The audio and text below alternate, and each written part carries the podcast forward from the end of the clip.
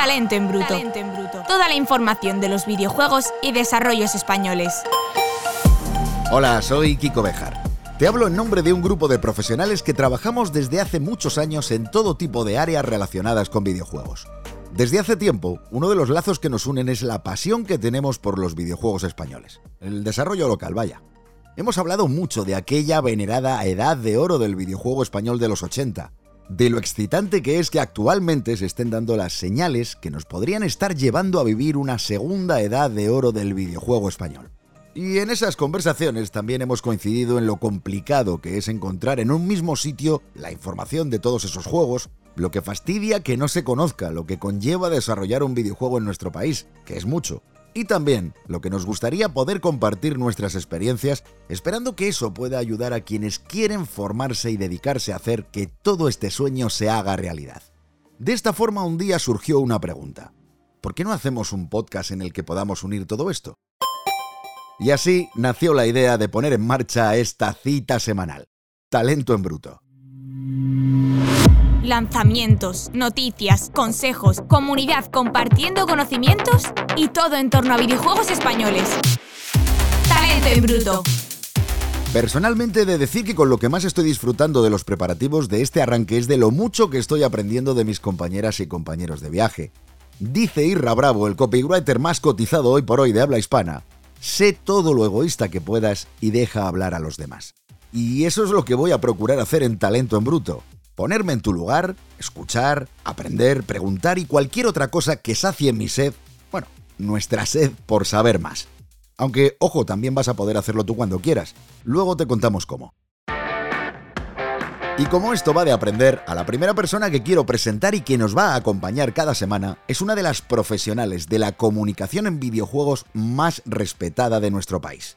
Ella ha sido protagonista de muchos de los hitos que ahora se enseñan en programas y másters de formación sobre la historia de videojuegos. Estoy hablando de mi queridísima Sonia Herranz. Sonia, bienvenida. Hola, Kiko, ¿qué tal? Muy bien, aquí un poco anonadada de oírte decir todas esas cosas. Eh, bueno, pues poquito es, me quedo corto. Siempre me quedo corto en este sentido. Cuéntanos un poquito de ti para que todo el mundo sepa por qué te veneramos y te queremos los que tantos años llevamos dentro de, este mundo tan maravilloso que son los videojuegos. La verdad es que no sé por qué me veneráis y me queréis. No, no, le encuentro el sentido. Simplemente llevo en prensa de videojuegos desde, desde el 92, o sea, más de 30 años. Empecé como reactora de base en, en, Hobby Consolas, ahí en el 92, que yo firmaba como Teniente Ripley, y mucha gente se acuerda de eso. Es que eso te iba a decir, que tenemos a la Teniente Ripley aquí, es que es brutal esto. Pero bueno, que no fue tanto. Y nada, luego pues eh, lancé la revista Playmania y pues años después volví a Hobby Consolas y por medio pues un poco de todo.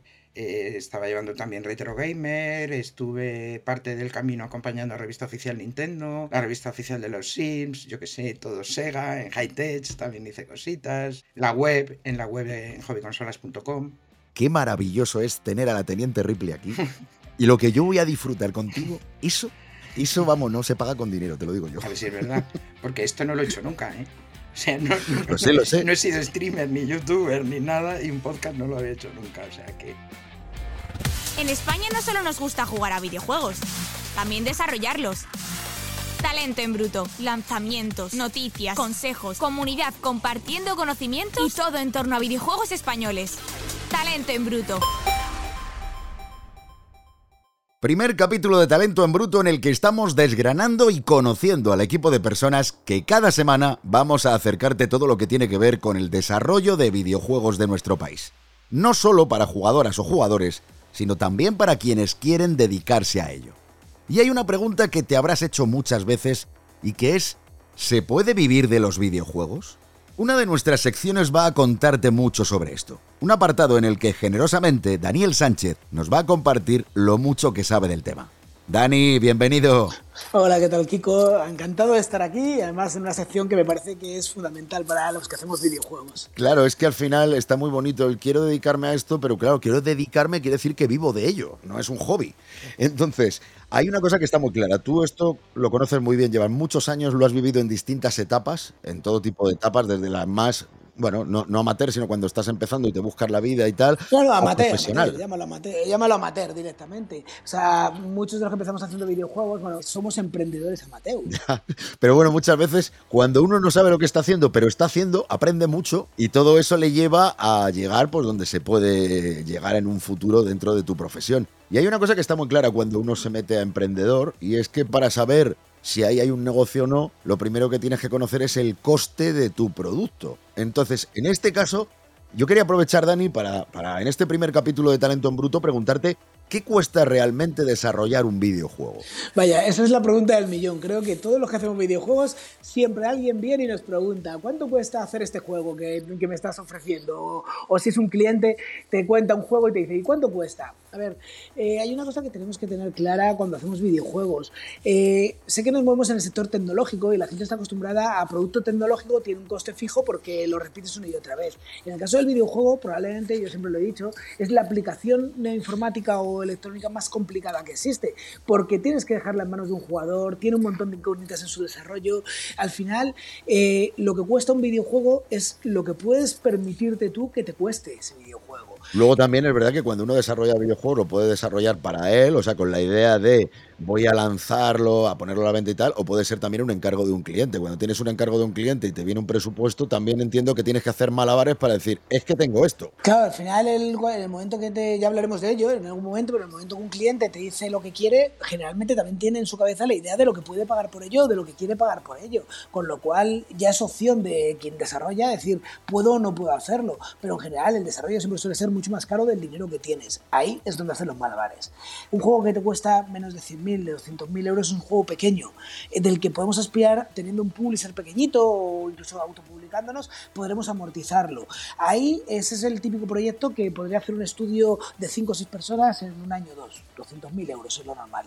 Para cliente, no creo que haya muchos clientes que, te paguen tanto, ¿vale? Alguno habrá, pero no hay tanto. Eh, luego está el proyecto de desarrollo medio, ¿vale? En torno al medio millón, entre un medio millón y un millón. Ese en España se da bastante, o sea, hay bastantes estudios que pagándolo o no pagándolo, pero por tiempo que dedican y dinero que dedican, al final su proyecto les ha salido por ese precio.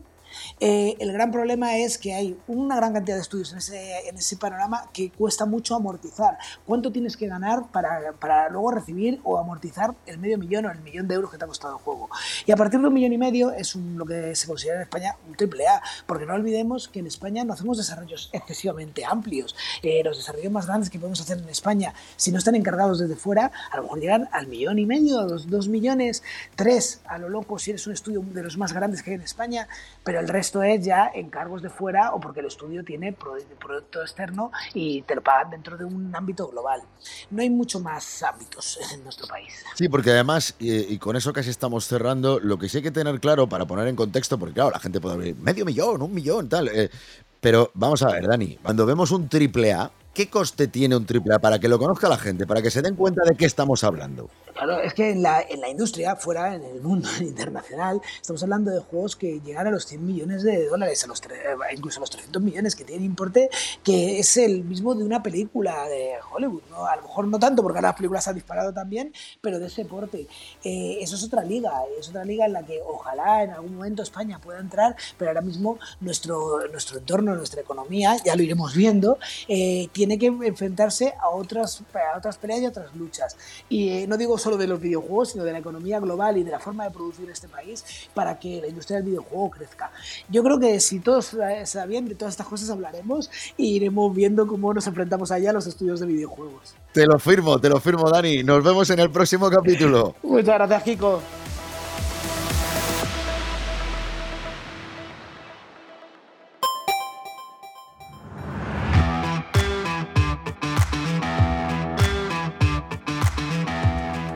Sonia, por ponernos al día, ¿cómo vamos de videojuegos españoles en este 2023? El 2023 para el desarrollo local va a ser la, bomba.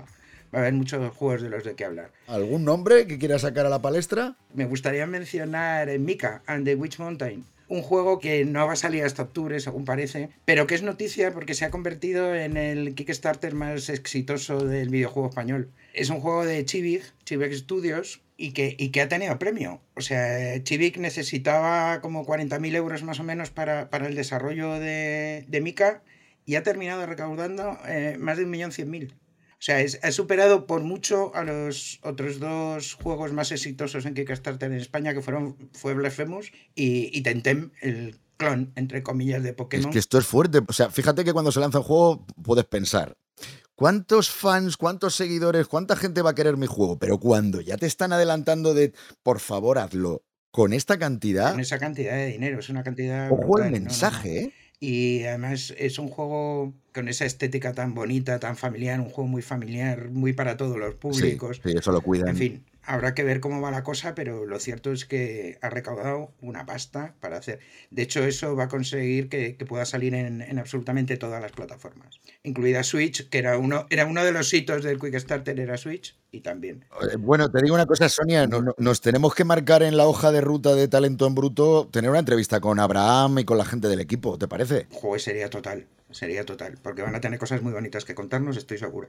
Y que nos cuenten también un poco el tema de, los Kickstarter. Te iba a decir que otro hito del Kickstarter español fue el año pasado, es verdad, finales del año pasado, eh, Operation High Jump de Fall of Berlin. Wow, buenísimo. El juego de Mansion Games se, se financia en apenas 12 horas. O sea, yo ese juego estoy deseando echarle el guante. Yo igual, O sea, ¿eh? me tiene loca. Además, está garantizado que va a salir en formato físico de la mano de Meridian. Sí, sí, sí. Ha contado con el, con el apoyo de Talents de PlayStation Talents.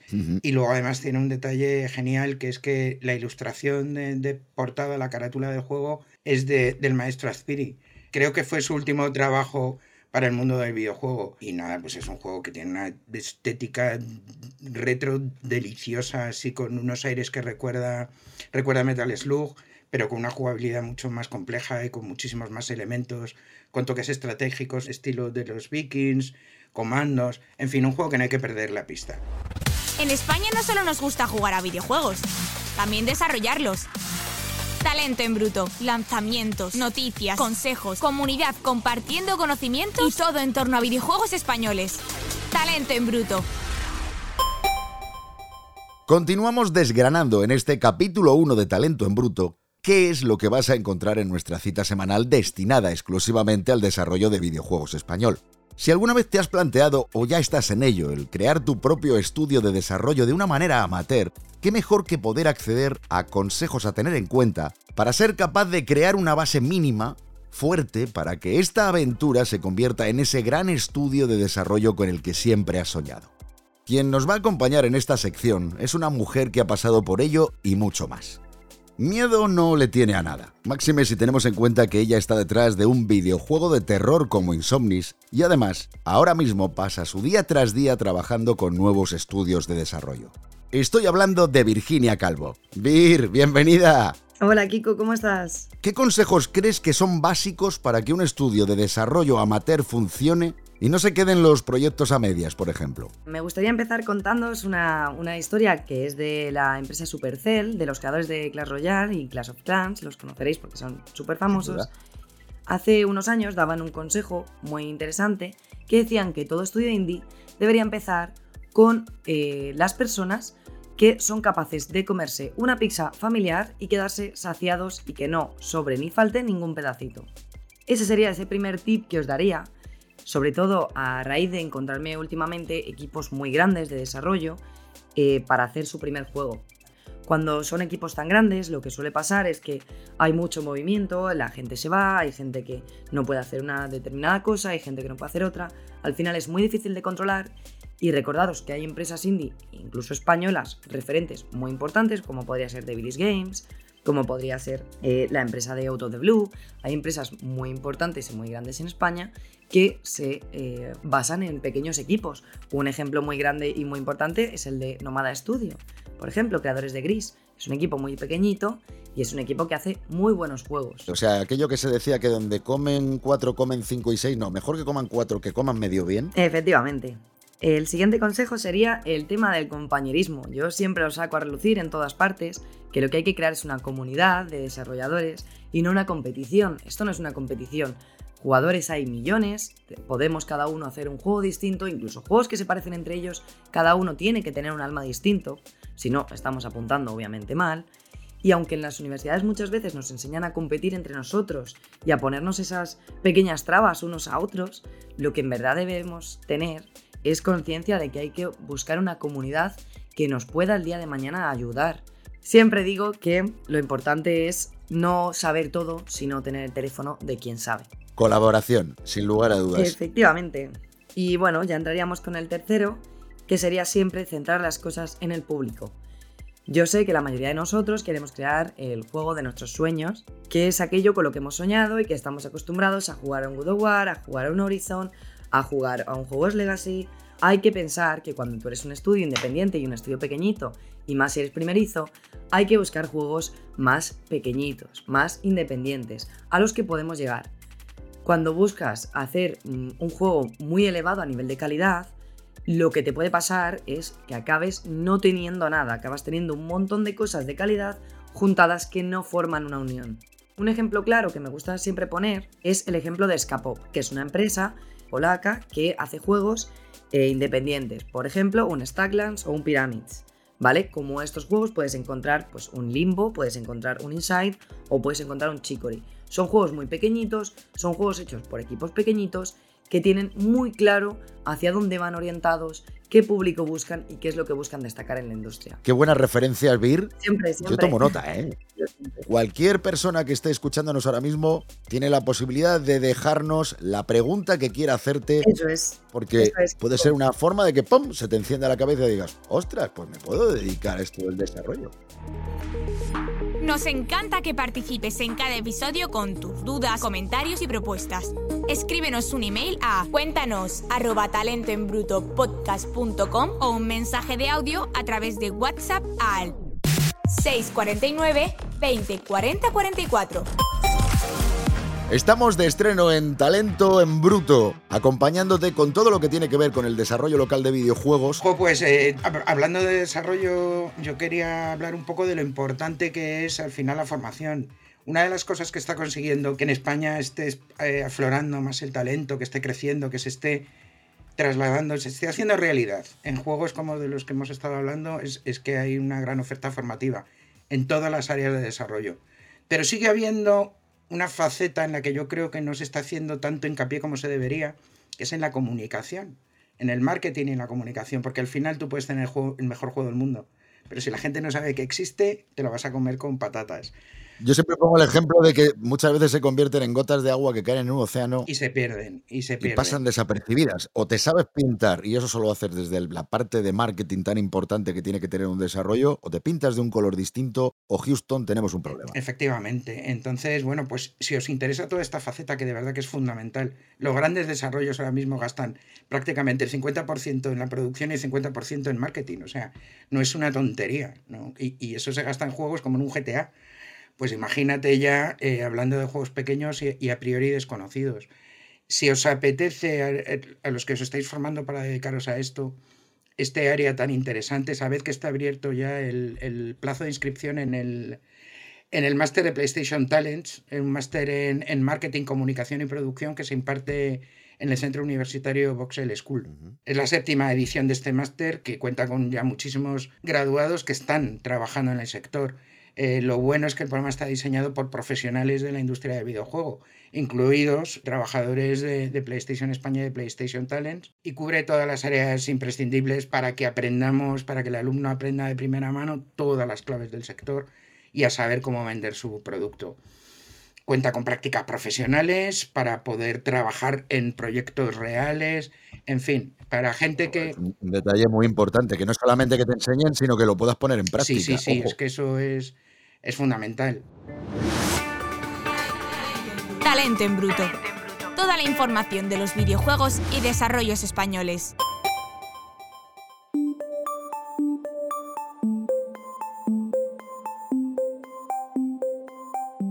Te voy a contar una cosa personal. Hace unas semanas estuve trabajando en una producción en la que había que presentar los datos socioeconómicos de ciertos países los cuales, en base a sus apuestas por según qué sectores y factores sociales, se están convirtiendo en zonas del planeta donde es muy interesante invertir. Como cuando decido aceptar un proyecto no me conformo con la superficie, me dio por buscar cuáles fueron las apuestas que hicieron algunas de las principales potencias mundiales de hoy cuando no lo eran.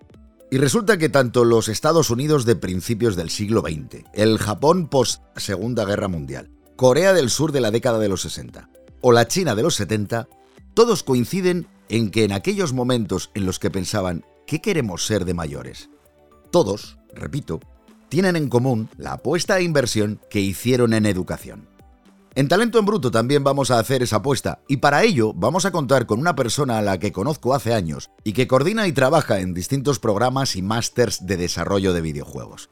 Paloma Aragón, Palo, ¿cómo estás? Muy bien, Kiko. En este primer capítulo yo lo que quería es un poco preguntarte qué temas se pueden estudiar en España, tú que esto lo controlas bien, porque sin duda nos haces una hoja de ruta maravillosa.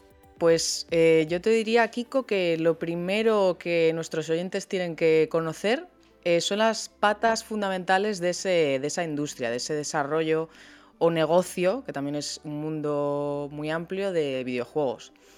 Y muy resumidamente serían pues diseño de videojuegos, que se conoce internamente como game design, arte, que también es súper amplio, programación, producción y marketing. Y luego cada área, pues evidentemente engloba, engloba mucho dentro de cada una, ¿no? Esto sería en cuanto en cuanto al temario que sabemos que, que, podemos formarnos y que además hay muy buenas formaciones en nuestro país en este sentido y de donde están saliendo grandísimas y grandísimos profesionales. Y, luego a la hora de, elegir programa...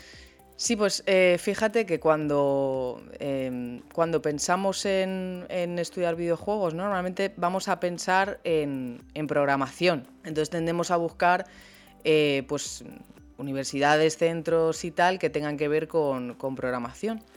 Eh, pero en realidad hay mucha, hay una gran variedad de programas de estudios dentro de España. Bueno, fuera ya ni te cuento, pero en España hay cada vez, hay muchas y cada vez hay más sobre, sobre esto que te digo, ¿no? Desarrollo y negocio de videojuegos. Entonces te encuentras cursos más cortitos, formación profesional y ya hay másters y hay grados. Entonces, si te interesa aprender sobre videojuegos, yo te diría que empezases eh, poco a poco. Entonces empieza primero por ver y escuchar contenido gratuito, que hay mogollón. Aquí mismo en este podcast encuentra contenidos eh, súper interesantes semanalmente, que vienen de personas que además ya han publicado varios juegos en el mercado. En YouTube y en otras plataformas también tienes mucho más contenido. Luego, si sigues con ese interés, puedes pasarte al siguiente nivel, que sería pues pillarte un curso pequeñito sobre el área o las áreas que más te hayan llamado la atención. Y ahora mismo en cualquier eh, marketplace, por 20 euros te puedes comprar un curso sobre cualquiera de de esas áreas. No te va a profesionalizar, pero vas a tener una visión un poquito más técnica. Sí, porque una cosa, Paloma, la sensación que tengo de lo que estás diciendo es, lo primero que tienes que pensar es, primero acércate para descubrir cuál es el camino que más te llama y luego formate de una manera, pues eso, mucho más amplia y, más profesionalizada en él, ¿no? Eso es. Pero es que ahora mismo se está especializando el sector. O sea, si te gusta, por ejemplo, me invento, te, ha llamado la atención eh, la parte de arte. Ahora mismo puedes encontrar una especialización de un máster en modelado de personajes 3D. O sea, es súper específico. O te gusta programación, no tienes que irte a la, eh, a la formación tradicional y hacerte a lo mejor seis años en informática y demás, no, no tienes por qué. Puedes apuntarte a un programa que sea específico de C en Unity, por ejemplo. Ahí te estás especializando en un lenguaje de programación que se usa mucho en videojuegos y además en un motor concreto que es, por cierto, uno de los dos principales. Se me ocurren mogollón de preguntas que hacerte, Paloma, pero para eso está Talento en Bruto, para eso tenemos todas las semanas un capítulo. Muchas gracias, Kiko. Nos vemos en la siguiente, entonces. Hecho, hecho. Recordamos que podéis preguntar lo que queráis referente a formación y lo podéis hacer todo dirigiéndoos directamente a Paloma a través de nuestras vías de contacto. Para dudas, comentarios y propuestas, escríbenos un email a cuéntanos arroba talentoenbrutopodcast.com o un mensaje de audio a través de WhatsApp al 649 20 40 44. Talento en Bruto. Primer capítulo de Talento en Bruto podcast que está arrancando que estamos muy ilusionados y que te estamos además contando qué vas a encontrar cada semana en este espacio que queremos destinar en exclusiva al desarrollo local español. Y hombre, son videojuegos. Aunque estemos en los distintos apartados hablando de sobre cómo desarrollar videojuegos, sobre todas estas cosas que los expertos de talento en bruto nos están contando, pero hay que hablar de videojuegos. Y hay una persona que a mí me tiene loco de siempre, porque se hace unas agendas, el tío, que luego publica en Twitter, que son espectaculares, y que es capaz de congregar esa información que tiene que ver con el desarrollo local que no se encuentra tan fácilmente reunida. Porque sí, los AAA es muy fácil encontrar cuando se ponen a la venta, cuando no, etcétera, etcétera. Pero cuando hablamos de desarrollo local la cosa se complica. Leo, ¿qué pasa? Bienvenido. Muy buenas, Kiko, ¿cómo estamos? Yo ilusionado. Hay una cosa que has dicho muy importante y es que cuesta encontrar los, la agenda de títulos pequeños y nacionales y es una cosa que precisamente aquí venimos a ponerlo en marcha, que la gente pueda saber qué se va a lanzar de aquí al futuro y hablar un poquito de toda la industria nacional que tenemos en este país, que es enorme, enorme y cada vez más grande. Siendo el primer capítulo, lo único, eh, no sé, ¿Cómo quieres que lo enfoquemos? ¿Te parece si hablamos de, algunos títulos que ya están a la venta? Porque claro, estamos arrancando pues, hoy, no, no hace una semana ni dos. Yo creo que sí que es una, una, manera de empezar, un poquito lo que ya se ha lanzado y si acaso ya luego hablamos un poquito del futuro. Pero hay cosas muy interesantes. De hecho, hay una que me parece un hito y es eh, Drum Rock, un juego de VR que ha sacado su versión de PlayStation VR 2 para el lanzamiento de las gafas. O sea, estamos hablando que en el lanzamiento de las gafas tenemos un título nacional ahí para, para, adquirir. O rítmico, te pones en tu garaje, realidad virtual, te pones a tocar la batería y bueno, pues a disfrutar con canciones con ritmo. Esa me la apunto, me ha gustado. Venga más. Tenemos, por ejemplo, Intruders Hidden Seek, que quizá te suene de PlayStation Talents porque ganó su premio, se lanzó en PlayStation 4 y en VR, pues ahora ha dado el salto a Nintendo Switch y ha sacado su versión para Nintendo Switch, que siempre es importante ver cómo los estudios eh, no se atascan en un juego y siguen trabajando en ello años después. Eso es muy importante, que los estudios sigan para adelante. Sin lugar a dudas. Y siguiendo con el género de terror, tenemos Donut Open, que se ha lanzado para PlayStation 5, ahora llega para PlayStation 4, juego de terror primera persona, puzzles, perfecto para una tardecita en la que quieras un poco de un poco de susto. Leo, una, cosa, tú que no perdonas un, videojuego de desarrollo local, ¿por qué no gusta tanto el terror? Porque mira que nos gusta el terror, ¿eh? Por lo mismo que en el cine también nos gusta, si te fijas, tú puedes ver que en España se estrena cualquier película de terror, por mala que sea, y la gente va a verla. Eso es cierto. Y nos gusta, nos gusta. y... Eso es cierto. Aunque sea para echarte una risa de, uy, qué mal hecho estaba. Sí, sí, sí. Y en videojuegos pasa un poquito así. Tú miras el desarrollo nacional y no voy a decir números, pero no me extrañaría que la mitad fuera desarrollo de terror es algo que nos gusta mucho, no, no sabría decirte el por qué. Bueno, el año pasado ha sido un espectáculo el tema terror, o sea, es que, es que era un título tras otro, quiere decir que, ha sido increíble. Y de títulos atmosféricos de nacionales tenemos también, por ejemplo, Tape, un build de Memories, que es otro, no tanto de terror, sino un thriller que te da, te da, o sea, es esa ambientación de mal, rollante y además esa historia muy peliculera que vas descubriendo lo que va sucediendo. Y aparte de terror, pues, pues hay mucho, hay mucho. Tenemos recién lanzado The Ground Woo de Red Mountain, un juego de PlayStation Talents con edición física por Meridian Games. Acción, puzzles, aventuras sobre la historia del rey mono. Tenemos Curse of the Sea Rats, Metroidvania con un estilo artístico guapísimo, multijugador, hasta cuatro personas, con ratas piratas luchando contra gatos. Una maravilla. ratas contra gatos, es que qué grande. Somos muy grandes en España con, con las ideas de los juegos. Tenemos Library of Babel, obviamente inspirado en lo que le da título al nombre, un juego de sigilo, puzzles con toques de click and point y aventura gráfica, también con un arte precioso. Y luego tenemos dos juegos de IPs increíbles hechas en España. A ver, a ver. Speedstrom de Disney. Imagínate un Mario Kart pero con personajes de Disney. Ostras. Pues eso ha sido desarrollado en España. Sí, señor. Tenemos la Early Access del 18 por Game Love Barcelona muy, muy divertido y a quien le guste el género y quien tenga críos o no tan críos, se lo recomiendo. Eso te iba a decir, es como si decimos que un Mario Kart es para críos solo. Perdóname, que tú y yo tenemos una edad y le pegamos, ¿eh? Por eso he dicho que no, tan críos, pero si tienes un crío movido que no sabes qué hacer, oye, al Mickey, a Jack Sparrow, a Sully de Monstruos S.A. echándose carreras. Y luego tenemos un juego de Riot, de League of Legends, hecho también en España, que ha salido ahora el 18 de abril, que es de Make Seeker. Mi inglés es un poco malo, pero ¿Ya entendéis? Bueno, bien, bien, bien, bien. Pixelar, un juego de acción, vista cenital, hecho por los creadores de Moonlighter, un título español que, si mal no recuerdo, lleva ya un millón de ventas. Y que, bueno, muestra que hay estudios que ya están asentándose y haciendo cada vez cosas más grandes. Porque trabajar con Riot y League of Legends, ojo, cuidado. Y todo esto calentito y recién lanzado. Pero aparte de todo esto, venga, una última recomendación por tu parte. Si decimos uno que me ha enganchado es Eterna Noctis. Lo cogí a final del año pasado y me enganchó cosa mala. Puede que haya metido 100 horas. ¿En serio? Y sí, Yo- sí, sí. O sea, me lo platiné. Yo le he echado horas, pero 100 yo horas. me lo, me lo platiné y después de platinarlo seguí jugando. Me, me- o sea, quise completarlo todo y demás. Y me gustó mucho la dificultad que tiene. Qué bien. La verdad es que aparte, mira, si es que es normal que Eterna sea como sea, porque cuando conoces a, a cómo trabaja ese estudio de Talavera de la Reina. Primer juego de Talavera de la Reina, me parece, ¿eh? que se dice pronto. Pero ser, ser el primer juego de, de un lugar tiene, tiene su magia, ¿eh? La verdad es que será interesante el- a ver si tenemos eh, una entrevistita en el, en el programa con ellos para que nos cuenten los talaveranos, que allí no solamente se hacen el típico plato este que ya ha quedado anticuado que se ponía antes en las casas, sino que se están haciendo cosas tremendamente brutales. Quién sabe si no tenemos ahora platos de cerámica con la cristalera de Aterna, ¿eh? Que Hostia, eh, eh, eh, puede ser un reflote. Idea de Merchan, idea de Merchan, queremos plato de cerámica con, con esa portadita buena, esa creatividad de la Eterna. ¿Qué te está pareciendo? Bueno, bueno, bueno, si nos oyen. En España, no solo nos gusta jugar a videojuegos, también desarrollarlos. Talento en bruto. Hay un apartado que va a ser fijo, lo vamos a contar desde ya.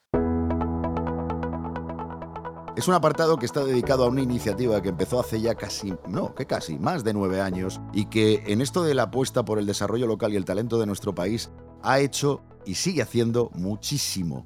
Estoy hablando de PlayStation Talent, el área que está desarrollando talento y que está haciendo que se lancen desde hace ya tiempo muchos juegos españoles para todo el mundo. En esta sección en la que vamos a hacer un seguimiento de ese día tras día de PlayStation Talents, tenemos a, yo siempre digo que es el papá de la criatura. La mamá podría ser Jorge o el papá, me da igual, lo mismo da que da lo mismo, ¿no? Pero Roberto Yeste, ¿qué pasa, Robert? ¿Cómo estás? Muy buenas, gracias Kiko. Qué presentación, ¿eh? Me acuerdo aún cuando dijiste el papá y la, y la mamá. No, no, no sabría decirte quién es, o Jorge o yo, o yo y Jorge. Nos da, nos da igual, ¿eh?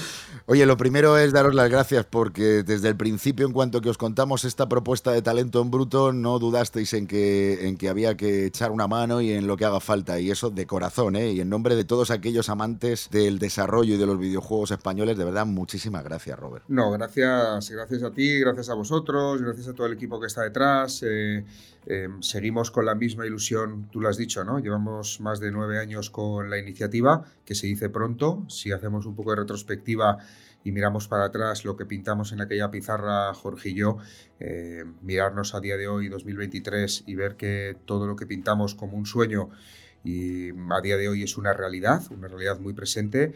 Eh, Son cosas en la vida que siempre digo que no tienen precio, ¿no? Y, y tener ahora un podcast de este nivel para poder hablar del desarrollo local de contenidos, del apoyo a la industria, a los jóvenes talentos, que es algo que visualizamos desde hace años y que es nuestra, nuestra misión, entre otras, que tenemos en la compañía, porque aparte del de, desarrollo e impulsar la industria, nos encargamos de más cosas, ¿no? Y es casi nuestro, decir, nuestro hobby, lo que más, de las cosas que más nos ilusionan internamente es poder seguir dando visibilidad a estos estudios, a las personas, a los equipos y poder llevar la marca España por todo el mundo en el entorno de PlayStation.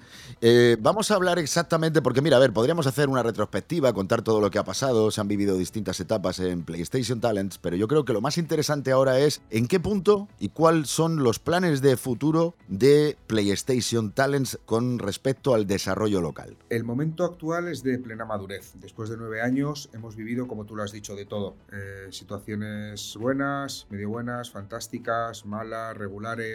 Eh, pero siempre hemos tenido el foco eh, donde lo teníamos que tener, que era un poco el seguir apoyando a la industria dentro de nuestras posibilidades y recursos para, para dar visibilidad a los, a los contenidos.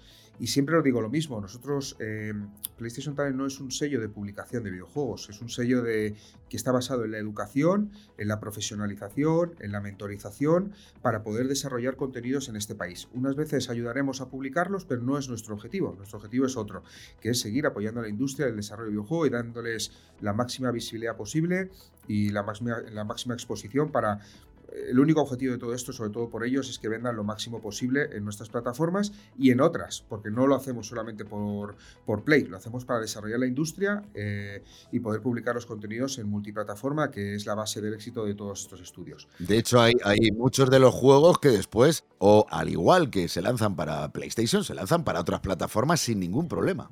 Sin ningún problema. Es un momento de madurez y es el momento que hemos hecho de hacer un poco de retrospectiva de cómo nació todo, de aquella pizarra y de lo que pintamos y cómo ha evolucionado. La realidad es que hemos, eh, por la situación sobre todo de pandemia, hemos eh, soportado eh, una serie de carga de trabajo y de soporte que a largo plazo era inviable, porque lo he dicho anteriormente, nosotros no somos un sello de publicación, somos un sello de, de mentorización, de educación, de profesionalización, que lo que tenemos que hacer es un poco volver a los inicios. Pues bueno, centrar el tiro realmente donde sabemos que podemos aportar un valor excepcional, que es la educación, es la comunicación, es el marketing, es la visibilidad, es la profesionalización de los estudios desde el lado de la producción, de la consultoría y de la empresa, que los estudios también tenemos que profesionalizarlos para poder dar otra visión de futuro en, el país y, en la publicación, eh, el poder llegar a alianzas estratégicas con los mejores en el, territorio y ese es el momento actual